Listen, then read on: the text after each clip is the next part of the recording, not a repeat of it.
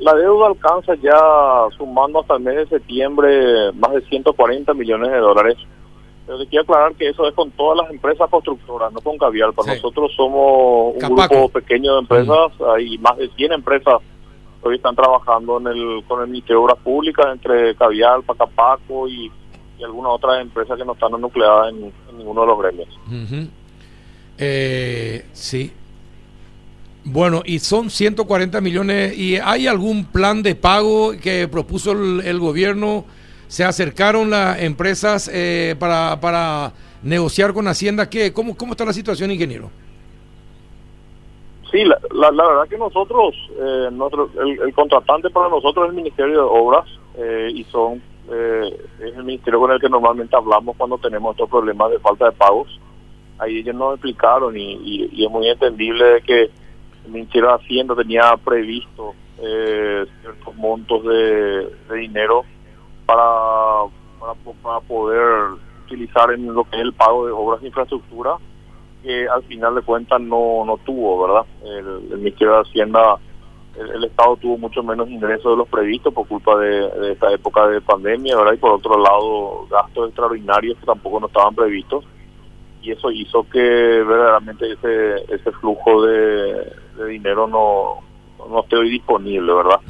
Sí hay eh, un, un, crédito, un crédito ya aprobado el año pasado, un crédito programático del Banco Interamericano de Desarrollo de 300 millones de dólares, el cual tenía eh, supeditado el desembolso a la aprobación de, de tres leyes eh, la mitad de los 300 millones de dólares, 150 ya se desembolsó a principio de año con la presentación de dichas leyes al, al Parlamento y la segunda mitad eh, tiene que desembolsarse contra la aprobación de esas leyes. Y, y, fue por eso que estuvimos esta semana hablando con el presidente ahí de la Cámara de Senadores y, y, y, hablamos también con, con algunas otras personas para, para ver qué iba a pasar con eso. Nos aseguraron de que esas leyes eh, se iban a tratar ya mañana, que están en el punto de día en la sesión de mañana de, la Cámara de Senadores. Y, bueno, ojalá eso se dé y se puedan aprobar las leyes y con eso se podría desembolsar ese crédito que para nosotros sería eh, la posibilidad de poder eh, cobrar y que las empresas se pongan al día con todas esas con todas esas deudas. Hay hay muchas empresas que están pasando mal financieramente hablando en este en este momento, ¿verdad? Son estos, estos fondos son fondos eh, que se utilizan para fondos locales, para, para contrapartidas locales. Y, bueno, las empresas que de repente tienen eh, proyectos con contrapartidas, con, con préstamos internacionales, son empresas que hoy están cobrando, pero eh, a los que le toca obras con, con fondos locales son las que hoy están pasando mal. Entre ellas también hay algunas obras emblemáticas como la costanera de, de Pilar, como el puente acá de Asunción Chacoí, que también dependen de eso y aparte muchísimas otras obras en los 17 departamentos del Paraguay, porque también muchas de lo que son eh, caminos vecinales, recapados y demás, eh, son obras que se hacen con, fondos locales y son las que hoy verdaderamente quedaron sin, disponibilidad presupuestaria. ¿Y cuánto tiempo pueden aguantar en estas condiciones? Y, y Carlos, depende de cada uno, ¿verdad? Eh, hay empresas que verdaderamente, acá estamos trabajando en empresas pequeñas, medianas, grandes, y, y, depende de qué te toque, ¿verdad? Hay, hay empresas que tienen proyectos con fondos internacionales y también con fondos locales.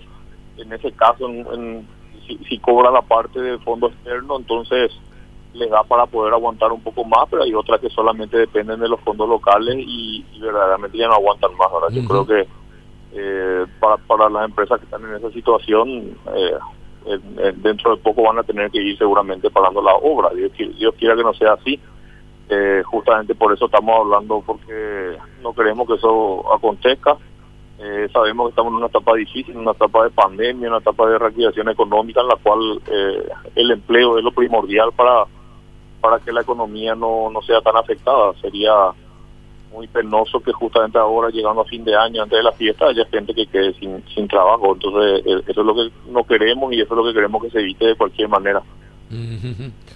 Eh, bueno, es eh, esa entonces la, la, situación actual es esa de preocupación. ¿Y, y cuándo deciden, hasta cuándo podrían esperar eh, antes de parar las obras, ingeniero?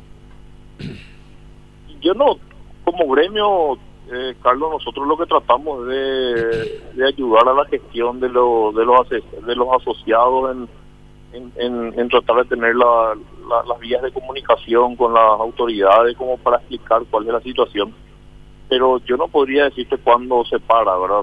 depende de cada uno. Eh, como te digo, justamente lastimosamente estas obras que son financiadas con fondos locales son las obras que son de repente más pequeñas y son las obras que encaran eh, las pequeñas de, empresas de pequeño y mediano porte, son empresas que, que, que, adquirieron equipos, que, o sea, es que para comprar un equipo para una obra no es que uno eh, paga al contado, ¿verdad? Eso normalmente se saca un crédito del banco y, y el equipo se va pagando en cuota, ¿verdad? Y, y, y al no poder eh, cobrar, entonces no puede pagar esos equipos y por otro lado uno uno contrata mucha gente, capacita a, la gente y, bueno, eh, al, no poder cobrar se hace difícil también poder pagar, entonces como te digo dependerá de cada uno eh, cuánto es lo que pueda aguantar, cuánto los bancos también le, le, tienen paciencia, ¿verdad? Para, para tratar de que no pare, o sea, parar una hora realmente es algo que uno nunca quiere, ¿verdad? Para una obra es verdaderamente un problema grande porque